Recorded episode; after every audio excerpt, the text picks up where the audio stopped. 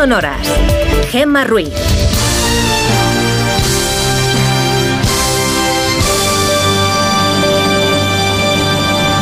Son las 5 y 6 de la mañana, las 4 y 6 en Canarias. Buenos días.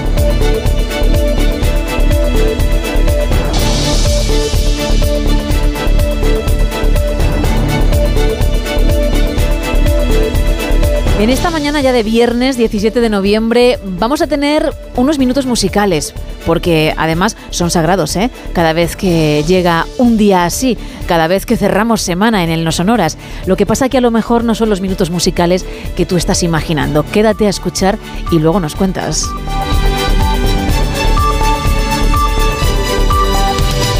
También vendrá Raúl Shogun con una recomendación muy chula que tiene que ver con el creador de Perdidos, con JJ Abrams.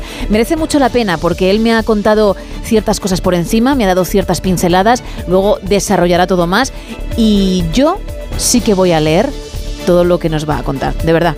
Yo sí, y tú Isa, que estás aquí callada pero me puedes hablar, no te preocupes, también, ¿eh? Hombre, yo también, ya sabes que todo lo que tenga que ser con, relacionado con el mundo de series, yo voy directa. Y además JJ Abrams, que es un genio. Bueno, pues todo esto y además el repaso a la actualidad.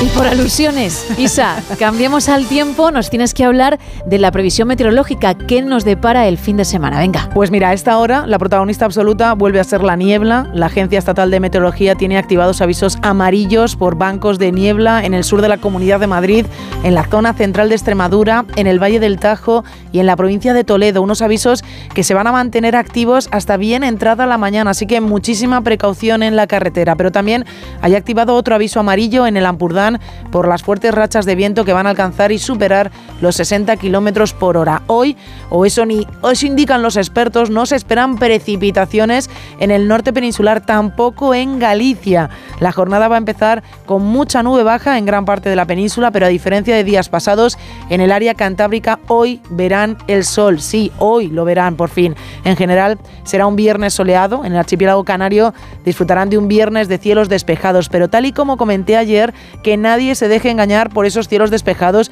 y por ese sol precioso, porque las temperaturas empiezan a descender. Las máximas caerán en Canarias, en Baleares y especialmente en el nordeste peninsular, sobre todo en Cataluña. Y por la noche volverán en algunos puntos de España a la manta y al pijama largo, porque veremos mínimas de 4 grados en Granada y León o de 6 en Pamplona y Huesca. En cuanto a las máximas, tenemos desde 27 grados en Murcia, 25 en Las Palmas de Gran Canaria o 21 en Albacete, hasta los 14 en Palencia, 19 en Zaragoza o 15 aquí en Madrid. De cara al fin de semana tendremos un sábado y un domingo muy tranquilo, de mucho sol, pero en el que empezaremos a notar la llegada del frío, Gema, porque a partir del lunes descenso brusco de las temperaturas, pero este fin de semana sol en todo el país, así que toca disfrutar del buen tiempo. aprovechar, toca aprovechar.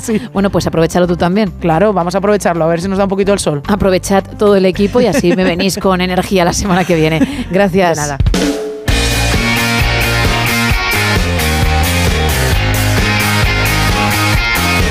¿Y en deportes qué? Paco Reyes, buenos días. ¿Qué tal? Muy buenos días, Gema. España certificó ayer la primera plaza de su grupo de clasificación, salvo batacazo monumental el domingo en Valladolid ante Georgia, que no parece muy probable que se produzca cuando allí ganaron 0-7. La victoria ante Chipre 1-3 con goles de Lamal, José Luis Oyarzábal dejó un buen sabor de boca en la primera parte y no tanto porque fue muy flojita la segunda mitad. La peor noticia, la lesión muscular de Oyarzábal, la mejor, aparte de la primera mitad, los debuts de Riquelme, Alex y de Grimaldo. Así lo vio el seleccionador nacional Luis de la Fuente. Estoy encantado, agradecido a todos los jugadores el esfuerzo que hacen. Estoy encantado con los jugadores, el trabajo, la actitud, la profesionalidad y, sobre todo valorando que hemos, ya estamos en donde queríamos estar, estamos líderes y ahora nos queda el partido de casa para refrendar esta clasificación. Hablamos ahora de tenis, ATP Master en Turín. Hoy se juega el pase a semifinales Carlos Alcaraz ante el ruso Medvedev. En baloncesto, otra victoria del Real Madrid, llevan 19 seguidas. Continúan invictos en todas las competiciones. Ayer, victoria por 18 puntos ante el Mónaco, a quien ganaban por 30 a la conclusión del tercer cuarto. Y este fin de semana tenemos el Gran Premio de Fórmula 1, donde en Las Vegas. ¡Viva Las Vegas! ¡Viva Las Vegas! Estaremos muy pendientes de Elvis Presley, de Carlos Sainz y de Fernando Alonso. Además, por supuesto, de Verstappen, que ha dicho que este gran premio es un 99% de espectáculo y uno de competición. No me extraña. Y en motociclismo, hablando de motor, se celebra el Gran Premio de Qatar, pendientes de Jorge Martín en MotoGP, que está luchando por ganar el Mundial, como ya hizo en Moto 2 la semana pasada, el tiburón Acosta.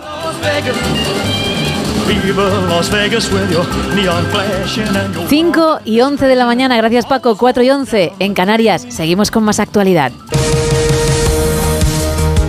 Votos emitidos 350. Votos a favor del candidato 179. Votos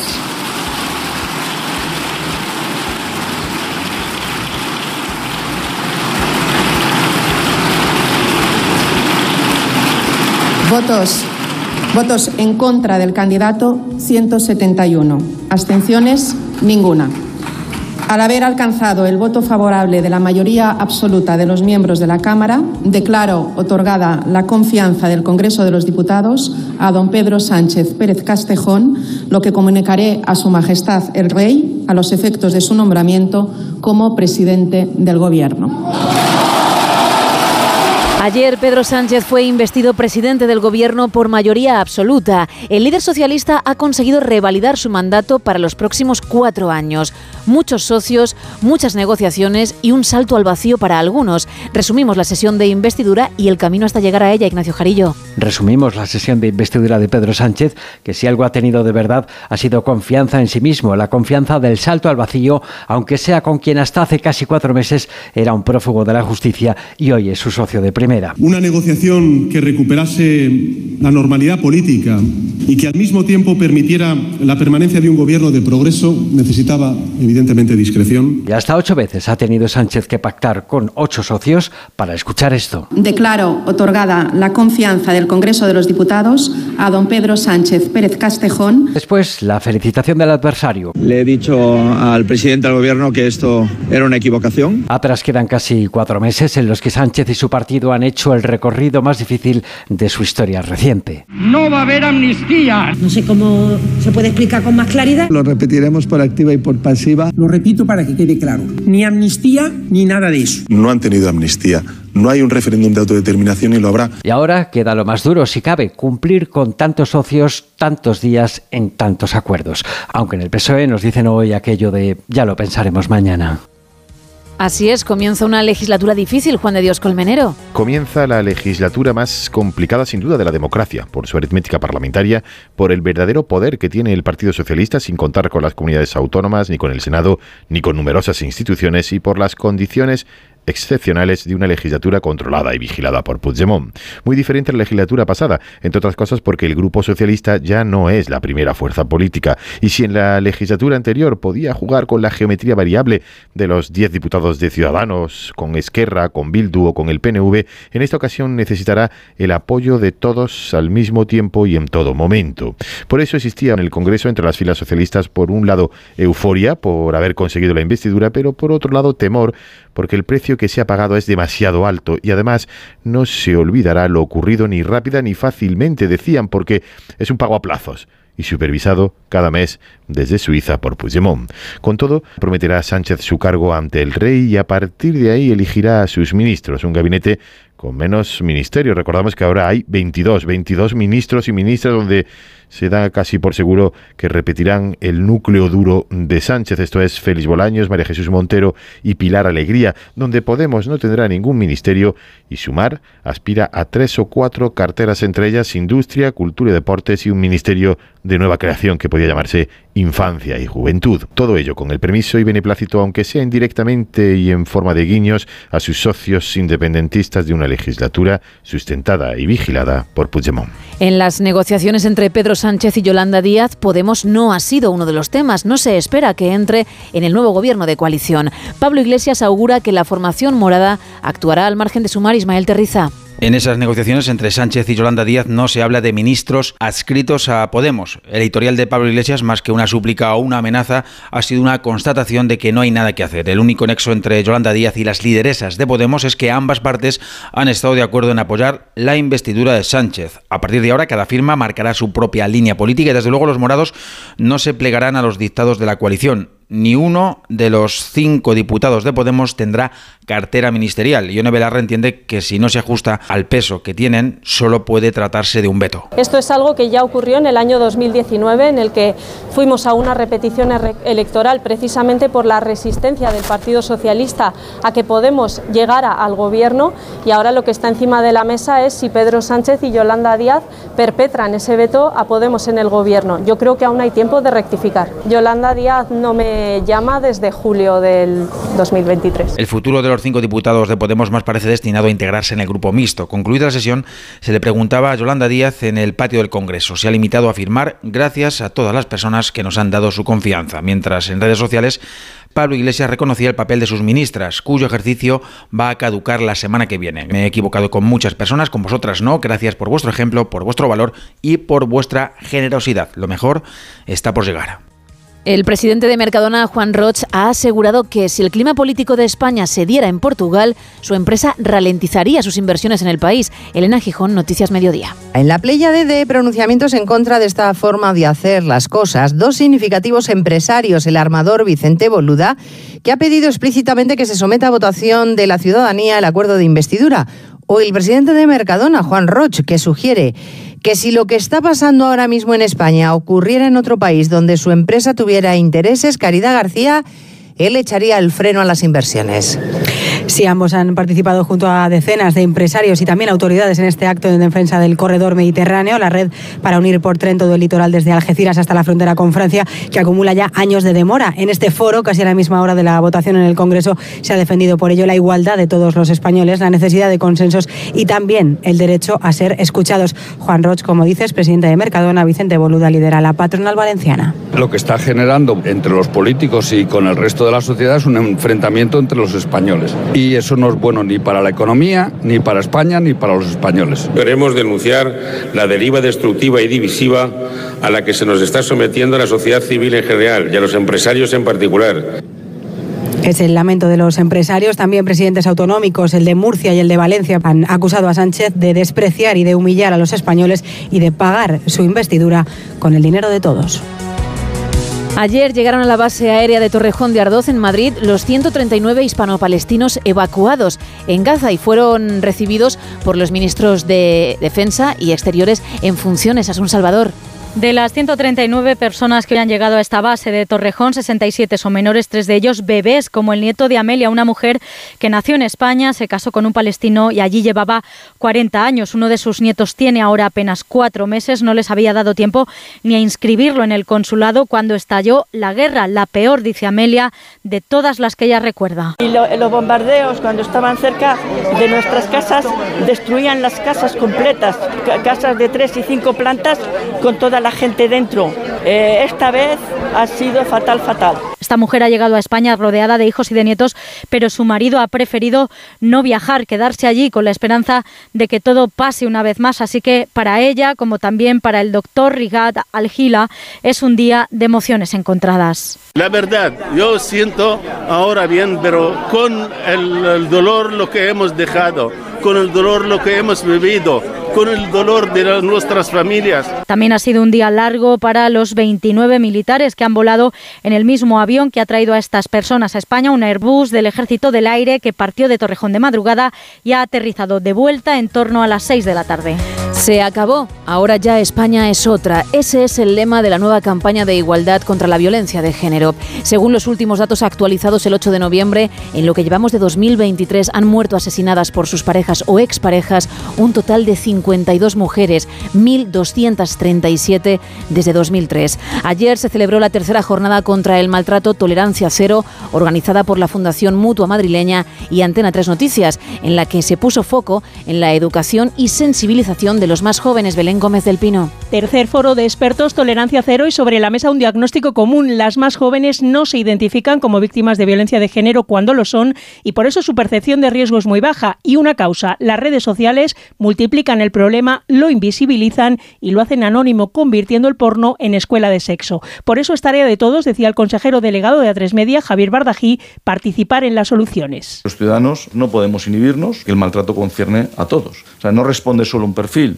a un estrato, es universal, por desgracia. Más de mil chicas adolescentes menores de edad tienen ahora mismo algún tipo de seguimiento policial como víctimas de violencia de género, incluso de 12 años, y 350 menores varones están sometidos a control policial como agresores.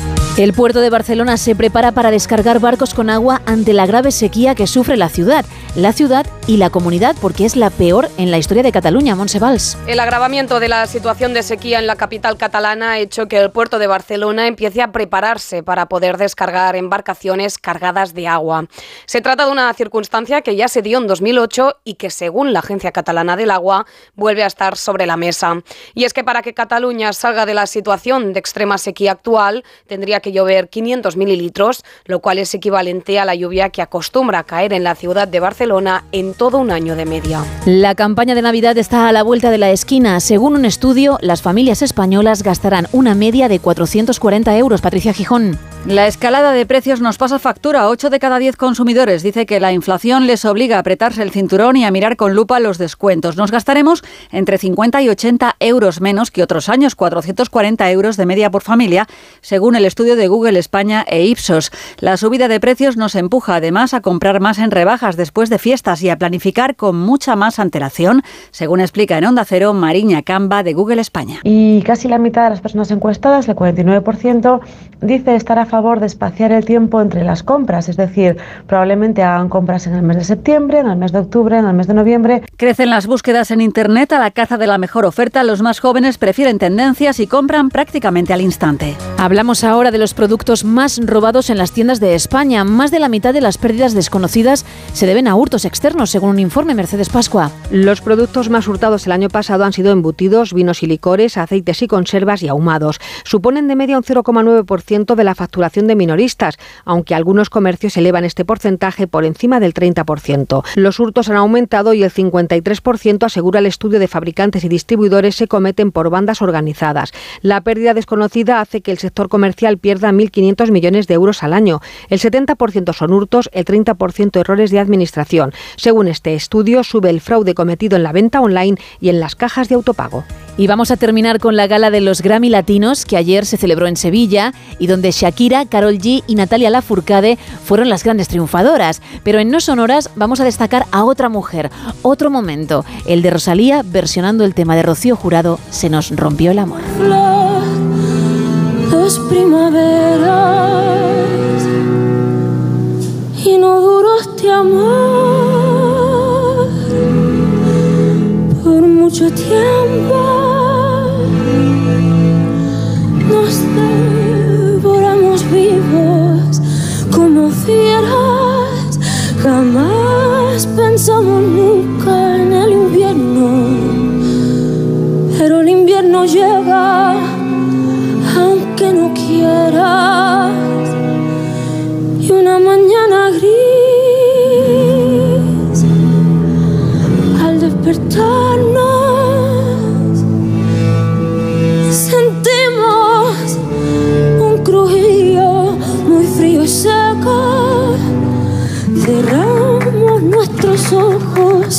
Nos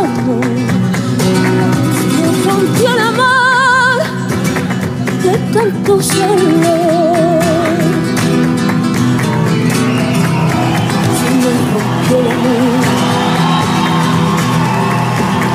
Aquel tan grandioso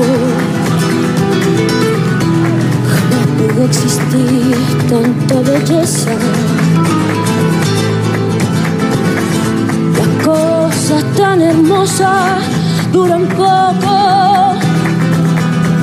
Jamás duró una flor, dos primaveras. Y no duró este amor mucho tiempo. Nos devoramos vivos. 5 y 25, 4 y 25 en Canarias.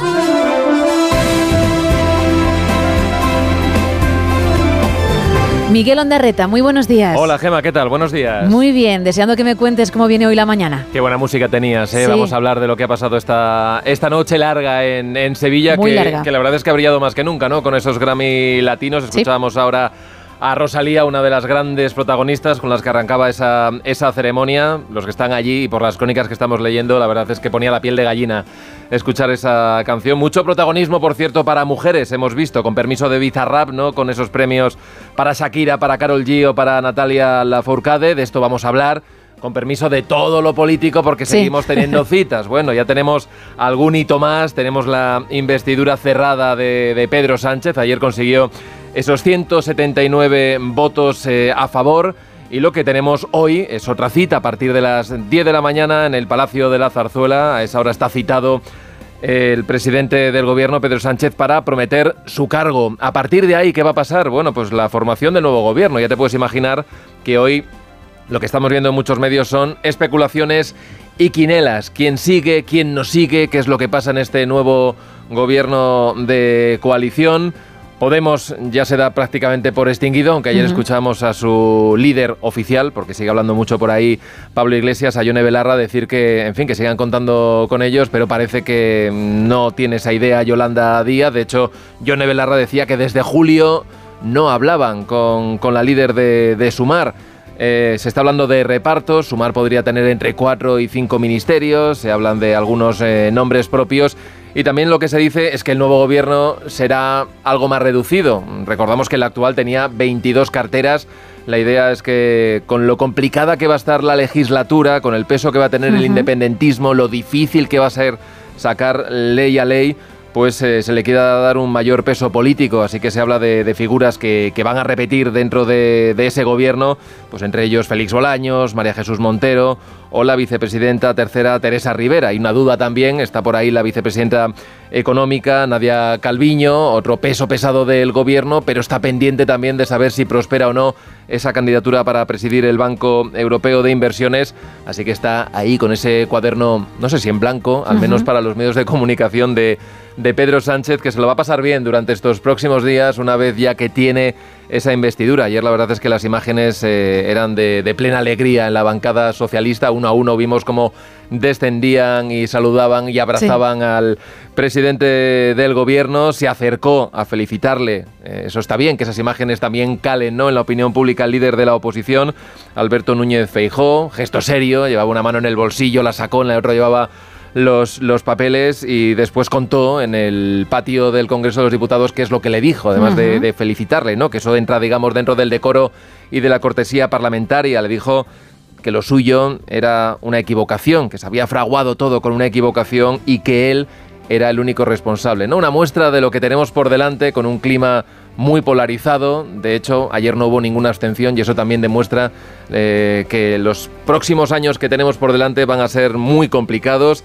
Hay citas ya muy inmediatas porque dentro de los acuerdos, además de esa ley de amnistía, hay una mesa de negociación a tres bandas, digo tres porque está el PSOE, está Junts y están esos verificadores internacionales que muy muy prontito se tienen que reunir ya en las próximas semanas en Suiza y ayer hemos escuchado ya cuál va a ser el menú que le ha preparado el independentismo para esa primera cita. Quieren ya directamente la gestión de, de todos los impuestos y también esa línea roja que mantiene el Partido Socialista, que es la convocatoria de un referéndum. Así que de esto hablaremos en lo político, miraremos también fuera, acabado ya la campaña electoral en Argentina, las presidenciales se van a dirimir este próximo domingo, interesante lo que pase allí, vamos a mirar también a Oriente Próximo, han llegado en las últimas horas también los evacuados españoles, ese doble pasaporte palestinos españoles, aterrizaban esta pasada tarde en el aeropuerto de Torrejón, de- directamente desde El Cairo, y tendremos tiempo también para relajarnos con la cultureta, que para eso estamos en viernes y empieza un fin de semana Y que toca, vamos a toca. disfrutar al máximo, Gema. Claro que sí, al menos lo vamos a intentar. Pues muchísimas gracias, Miguel. Bueno, nos vemos el lunes, chao. Eso es, chao. Son las cinco y media, las cuatro y media en Canarias. ¡Paren las rotativas! Vale, ya pueden arrancar.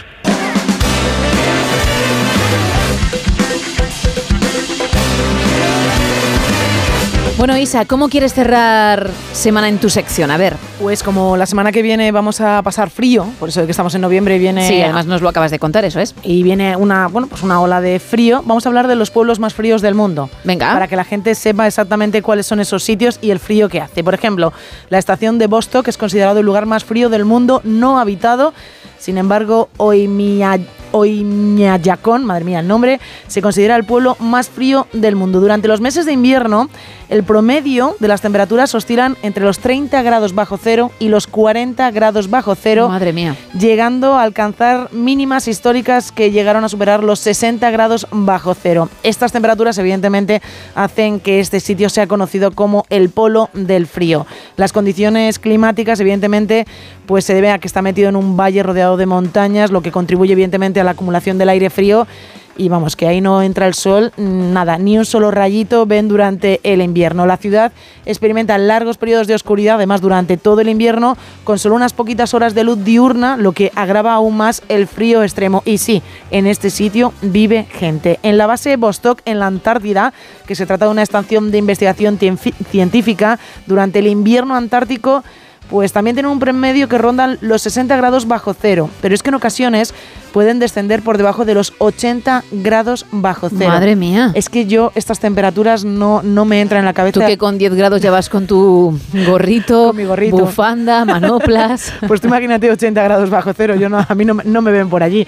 Esto, esta temperatura hace que la base Vostok la sea eh, uno de los sitios más fríos de todo el planeta. Además, durante gran parte del año este sitio experimenta la llamada noche polar. ¿Qué significa? Que es un periodo de oscuridad continua que puede durar varios meses. Sí. O sea, oscuridad absoluta y un frío horrible. Y luego terminamos en Rusia, en el- un sitio que se llama Yas- Yakutsk, que es una de las ciudades más frías del mundo. Aquí bajamos, ¿vale? Las temperaturas pues caen por debajo de los 30 grados bajo cero, en ocasiones pueden alcanzar los 50 grados bajo cero, pero oye, allí la gente vive tan tranquila. Lo único que los automóviles en los garajes, eh, los garajes tienen calefacción porque si no, cuando encienden por la Claro, no mañana arranca. eh, el, coche, eso no arranca y así evitan problemas mecánicos. Pero allí la gente, sin ningún tipo de pro- problema, hacen vida con 50 grados bajo cero. Bueno, está muy bien que hayas traído esto, ¿no? Porque como van a bajar, Claro. pues uno piensa, en otros puntos Exacto. están peor. Exacto. Vale. sea, pues si aquí hace 3 grados, oye, pues allí hace 50 bajo cero. No te vayas, ¿eh? Aquí me quedo. Seguimos.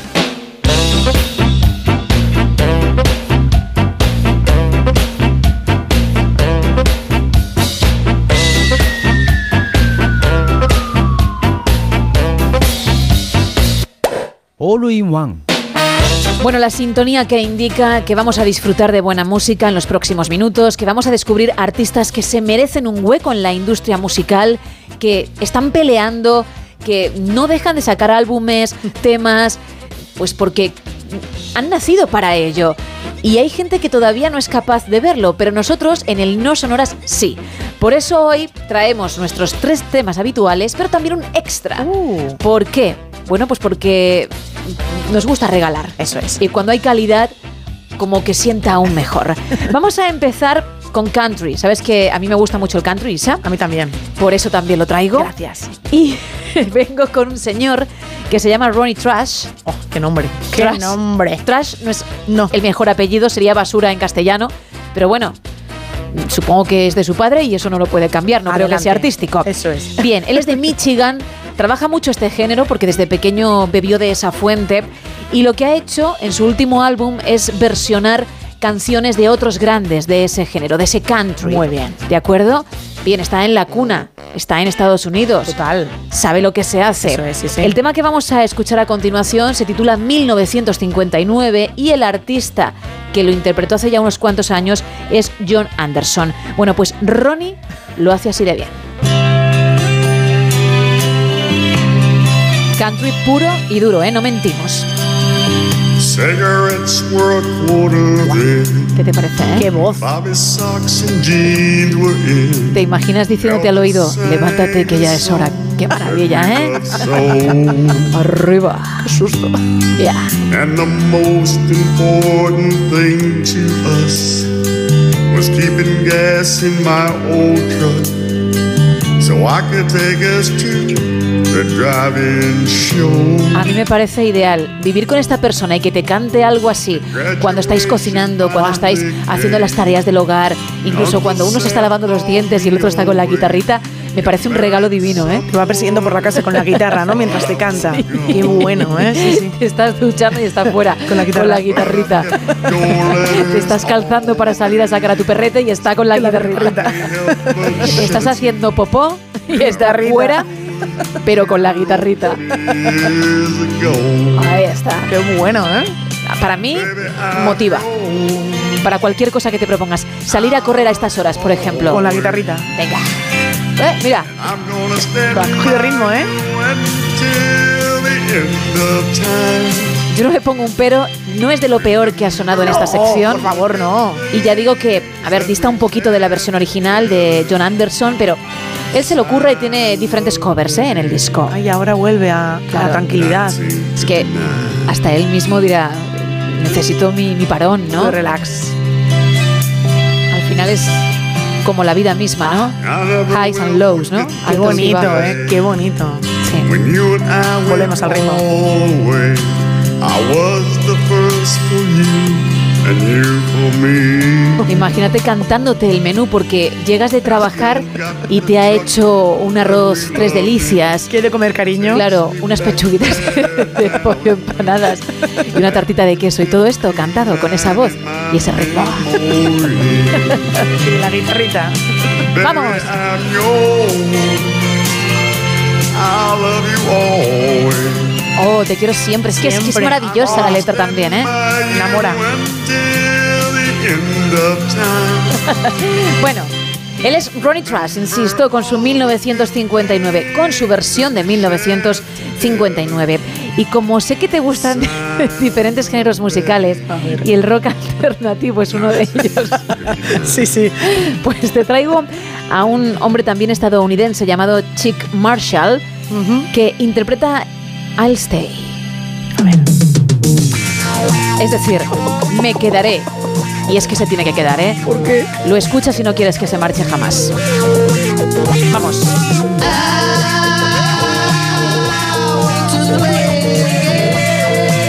¿Hay eco? Si es Pink Floyd no dices nada. Como es Chick Marshall, ah,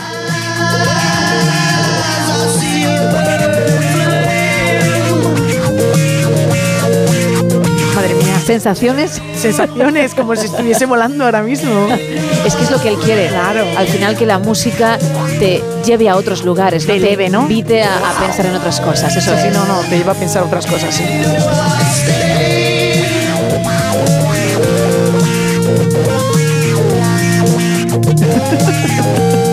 La voz musical es increíble, ¿eh? Es ese rock alternativo del que te hablaba, ahí cumple con todas Ah, las letras. sí, sí. Y bueno, luego él que ha decidido cantar en el jardín mientras dejaba la base musical en la guardilla, pero por lo demás, ni un pero, ¿eh? Tampoco. Y se va acercando y Alejandro, ¿no? De donde está el micrófono, porque se lo oye de vez en cuando más. Puede ser que no controle bien los efectos Claro. a la hora de editar y se le haya pirado, pero en cualquier caso le ha quedado bien, ¿eh? Le ha quedado bien. Original. Eso es, original es la palabra. Sí.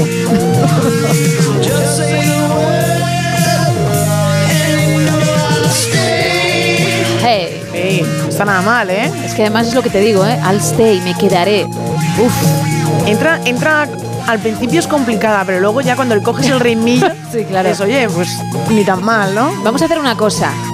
Para que veáis la contaminación acústica que tenemos en estos momentos. Miguel, déjanos completamente en silencio. ¡Ay, qué maravilla! ¿Has visto? Esto es como cuando estás al lado de una fuente en un parque y está todo el rato echando agua y para y dices, ostras, no me había dado cuenta de lo que había. De lo que había. Bueno, pues mira. Ha vuelto.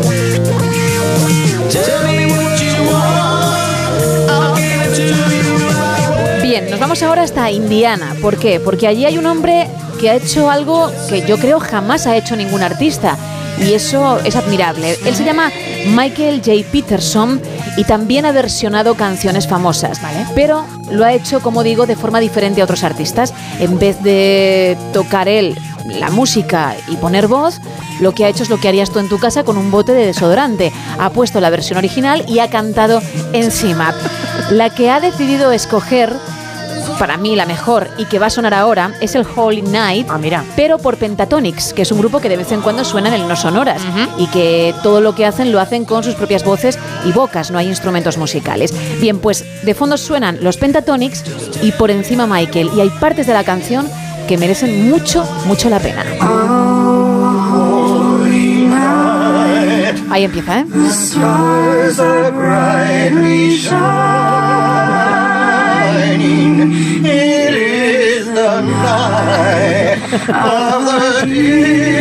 Versiono, pues versiono en condiciones con ellos de fondo, ya está, ¿no?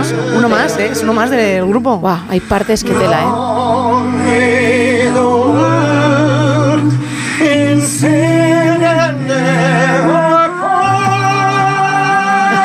No es del todo mal.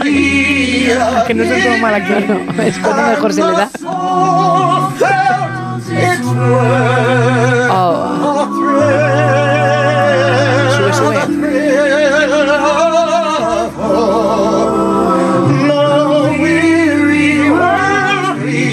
Tiene, tiene fuerza y creo que tiene potencial.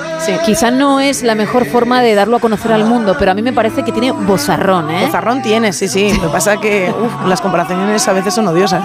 Pero él va seguro de sí mismo. Muy seguro, eso es lo más importante. Por ¿eh? eso no le importa que el Claro. artista original también esté con él. Mira qué bonito.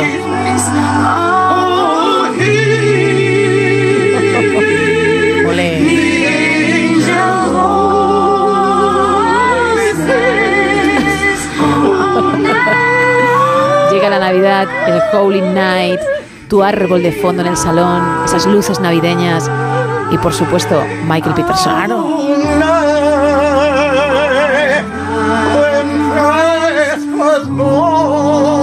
¡Ole! ¡Qué voz tan bonita tiene, eh! La verdad es que sí. Vaya.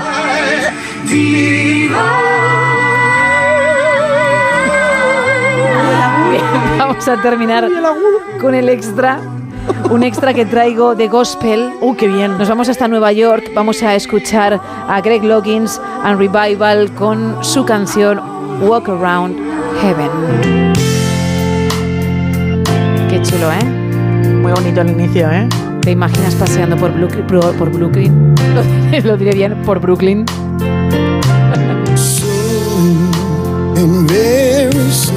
¡Ole! Qué bien, ¿eh? ¡Qué bonito! we're going to see the King. Caminas en slow motion, ¿no? Sí. La nieve, ¿no? Si no, no es gospel, claro. Si no, no es un videoclip de gospel. Qué bonito. Pero tienes que estar con el corazón roto, ¿eh?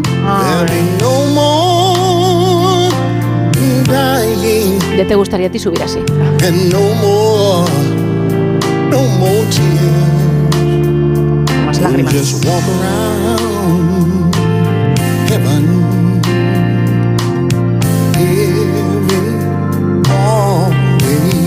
¡Guau! ¡Vamos!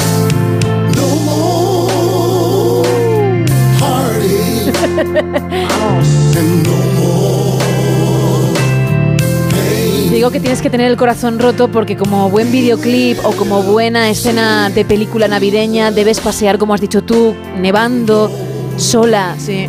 mirando a otras parejas, por ejemplo, que están felices, que se cruzan contigo por la calle. También deberías mirar alguna revista o periódico en el kiosco. es muy Y típico. te paras, ¿no? A ver una fotografía. Exacto, y decir, ay madre mía, cuando a mí me, me mandaban postales, algo así, y lo, vamos, lo bordas. Una familia también en un parque. Es, Oh, qué es. O no, peor aún, una familia a la que ves desde la calle a través de su ventana y están cenando felices en el salón y suena. Y tú pensando, madre mía, y ahora el autobús, 40 minutos hasta el siguiente. Pero ¿cuánto llega? Me cacho, y nada, que lo he perdido.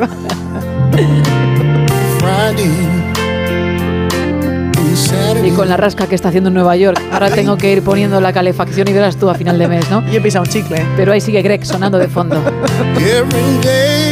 Y con Greg nos vamos a despedir en esta sección porque obviamente el programa sigue, pero quiero cerrarla con este broche de oro. Quiero que siga sonando unos segunditos más, ¿te parece? Me ha parecido precioso este broche de oro. Pues por eso lo vamos a dejar. Tampoco mucho, ¿eh? Pero lo vamos a dejar.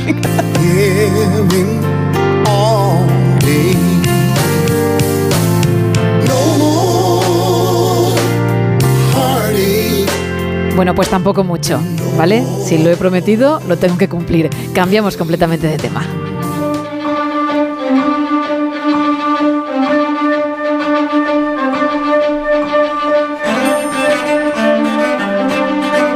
Porque ya me está esperando Raúl Shogun. Muy buenos días. Buenos días, ¿cómo estamos? Muy bien, y ahora mismo mejor, porque sé que traes algo de alguien que a mí me dio la vida con una serie. Soy de los tuyos porque sé que te gustó el final y, y- y estoy deseando saber más de esta publicación. Pues sí, porque hoy os traigo quizá el libro más bonito del año. Toma ya. Eh, quizás sea de los que, mm, no sé si, si de los últimos 10, es un regalo muy guay que de cara a Navidades, regalos y demás, y sobre todo porque es una novela hecha por JJ Abrams. Por eso decía yo lo de la serie, porque es el creador de Lost, de Perdidos, de otras muchas cosas, ¿eh? Pero también de, de ese serión, por cierto, y de Fringe, que me dio la vida. No tanto como Perdidos, pero, pero disfruté mucho, ¿eh? Hace poco la estuve revisitando y me parece maravillosa, muy reivindicable y yo creo que, que pasó en su momento sin pena ni gloria y, y es algo a recordar porque es, una, es un lujazo. Es verdad que, bueno, tuvo cierto éxito, pero no el que se merecía. Y mm, viene bien que lo pongamos sobre la mesa para aquellos que no la hayan visto, porque van a disfrutar de verdad muchísimo. Son seis temporadas, creo, y es espectacular. Cinco, cinco, temporadas, pues es espectacular. Y seis son eh, perdidos, cierto. Y, y ya digo que, que, mm, vamos, en su momento, como tú bien dices, no tuvo lo que se merecía, pero si tienes que empezar de cero la vas a gozar. Es que te acabamos de, de dar material del bueno para tus sí, fines sí, de sobre semana. todo cuando tengas un, un ratejo, porque la ciencia ficción, Sí. fantasía, eh, es todo muy pulp y, y además muy bien hilado, muy dentro del universo de JJ Abrams, de, de jugar con espacio, de jugar con tiempo, de, de jugar con cositas diferentes, que es muy marca de la casa y en esta novela que traemos hoy, pues también, ¿para qué no lo vamos a negar? Pues vamos a comenzar, creo que el título es El barco de Teseo, corrígeme si me equivoco, Eso es, el barco de Teseo. ¿vale? Y tú ya nos dirás mm, qué se puede contar. Uf, vamos a intentar eh, poneros un poquito en situación, picaros un poquito, porque además es uno de estos productos que tienes que ver, que tienes que ver, que tocar y, y que sobre todo compartir y hablar, que es un poquito lo que nos pasó en su momento con, con Perdidos o con Fringe, que íbamos viendo un poquito ahí, pero sobre todo con Perdidos, de qué va a pasar, eh, qué tiene de trasfondo, qué tiene de, de- de importante eh, lo que es la trama y luego todo lo de alrededor, pues en este libro también. Bueno, tú has arrancado diciendo que es uno de los más bonitos del año. y para mí yo creo que es el le darán el premio a, a libro mejor editado del año seguro eh, porque bueno no estamos hablando de un libro al uso de una novela que coges vas leyendo de forma lineal y bla bla bla sino que la representación es un libro de una biblioteca ¿vale? Que alguien ha cogido de una biblioteca, eh, vemos los sellos de cuándo se ha cogido, de cómo se ha cogido, fechas y demás. eh, y en él nos narra la historia de un náufrago, de un barco, que nos cuenta que se estaba en, un barco, en, un- una travesía, y se hundió dejando un tesoro hundido. Bien, hasta ahí, bueno, a todos nos gusta bajo de tu lápiz, una aventura, intentar encontrar un, un tesoro. Sin embargo, en este caso resulta que no nos dice dónde está. Tenemos que intentar encontrar dónde está, eh, dónde lo han encontrado, dónde podríamos eh, localizarlo. No sabemos ni por dónde empezar. Sin embargo, alguien se ha tomado la molestia cuando ha cogido el libro de empezar a investigar. Bueno, hasta ahí dices, bueno, la gente va apuntando. Lo que pasa es que alguien ha hecho algo que los que estamos acostumbrados a tener libros nos sienta un poco regular, que es escribir en los márgenes, ¿vale? Alguien ha empezado a hacer anotaciones, ha empezado a, meter en medio de- del libro postales, cartas, periódicos, brújulas. Todo eso está incluido dentro de la edición de esta novela. Qué bueno, tal y como se encuentra el libro en dicha biblioteca, ¿no? Exactamente. Eh, tienes esa parte de eh, he ido a tal sitio donde puede estar, no he encontrado nada, sin embargo esta referencia he buscado aquí eh, y sí, bueno, pues en un momento determinado nos vamos a encontrar una postal de, un mono en Brasil, una carta hecha en alemán. Todo ello, además, no solo en, texto escrito, sino también en letra manuscrita. ¿Y qué es esto de ir más allá y de conectar a las personas? Pues esto es un jueguecito extra que nos propone el libro y además es una cosa encantadora, porque bueno, mejor o peor, nos gusta la aventura, nos gusta el misterio, nos gusta la ciencia ficción, pero también nos gusta que, que haya relaciones, eh, el hablar con otros, el comentar lo que hablábamos de, de- de perdidos, ¿no? Sin embargo, en esta ocasión vemos como dos personas, de repente, sin, sin darnos cuenta, han empezado a tener una conversación, una amistad que quizá vaya más allá. De momento no voy a contar más porque hasta donde he llegado la cosa se ha puesto un poco extraña. Sí. ¿Vale? Eh, y, y vemos cómo esas personas se van conociendo y van hablando en los márgenes de los libros. Toma ya. O sea que por un lado tenemos la historia, esas desventuras y, y aventuras, porque tenemos que buscar un tesoro. Seremos o no capaces de encontrarlo, pues para ello hay que comprarse el libro. Y por otro, esos márgenes que nos están brindando otra historia más. Exactamente, Vale. tenemos varias lecturas, realmente vamos a tener que hacer tres. Vale. Hasta donde ya digo, porque es que lo traigo porque estoy tan enganchadísimo que quiero que se enganchéis todos igual que yo, ¿vale? No os Perfecto. miento. No, no, de eso se esto trata, ¿eh? de que la recomendación merezca la pena, Raúl, desde luego. Cosas, cosas maravillosas. Porque claro, eh, si lo que primero vemos es una carta de cuatro páginas donde nos cuentan eh, un viaje que han ido a investigar ese tesoro y que no encuentran, eh, y vemos una anotación al pie de página diciendo, he comprobado lo que pones en tu carta. Eh, creo que te has confundido aquí, aquí y aquí. Entonces lo que tienes ganas es de saber qué hay mucho más allá. Claro, ¿qué es lo que ha pasado? ¿Por qué se ha confundido? ¿En qué? Eh, ¿Cómo se puede solucionar? Entiendo todo. Eso es. Entonces, bueno, luego tienes la, la- la otra relación más personal que están en otros márgenes, con lo cual tienes que ir viendo también y diferenciando los colores de los bolis, la caligrafía que hay, que por eso decimos también que es uno de los libros más bonitos del año, porque no solo es eh, igual que lo que hablábamos, texto corrido de ordenador y alguien escribiendo a mano, sino que cada caligrafía, cada persona que escribe, todo lo que está eh, encartado dentro del, libro, tiene diferente eh, letra, diferente estilo y diferente color.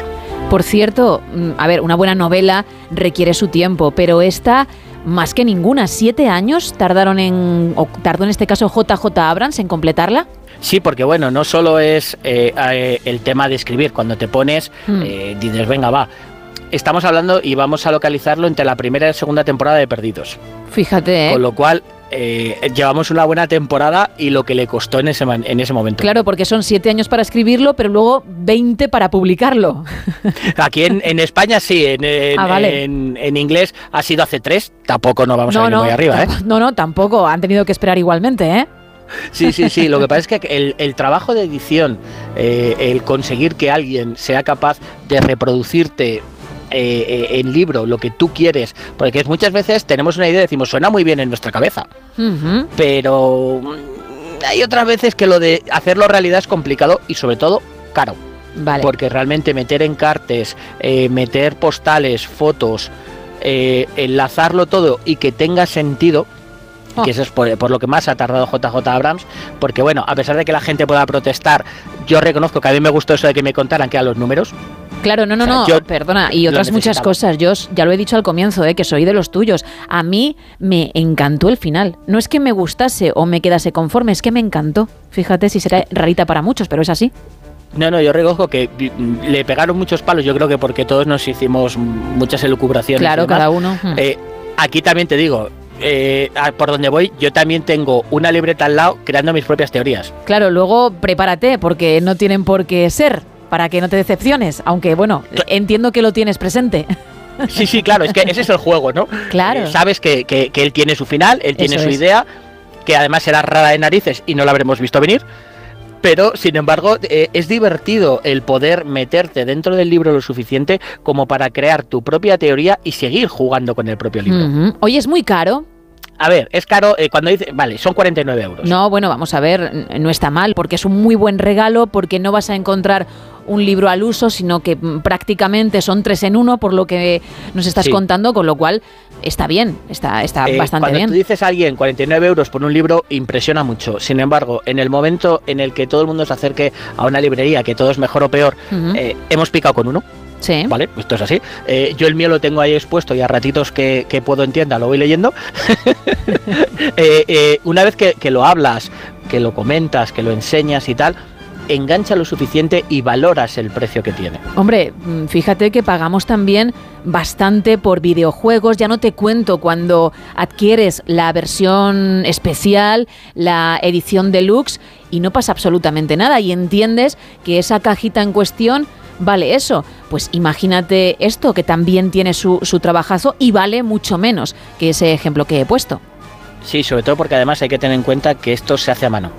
Encima, claro. O sea, no solo Sí, la sí. impresión, o sea, la que la impresión eh, es evidentemente eh, ma- eh, tema de máquina, sin embargo, el tema de ver dónde van cada uno de los, de los encartes, de las fotos, de los enlaces, incluso la brújula tiene su sentido en el sitio en el que está, eh, tiene, eso se hace directamente a mano.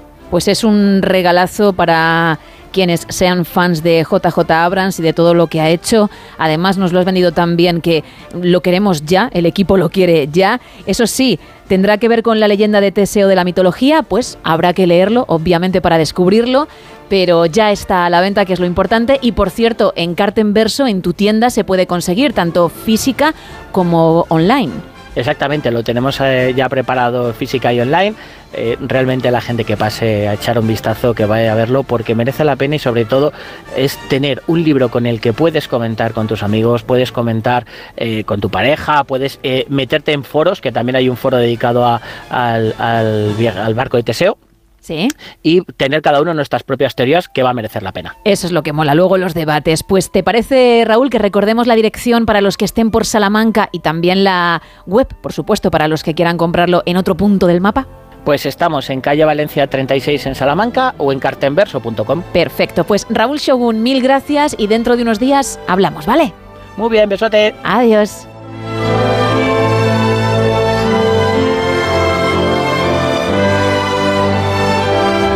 Poco más de tres minutos para finalizar el programa y vamos bajando el telón.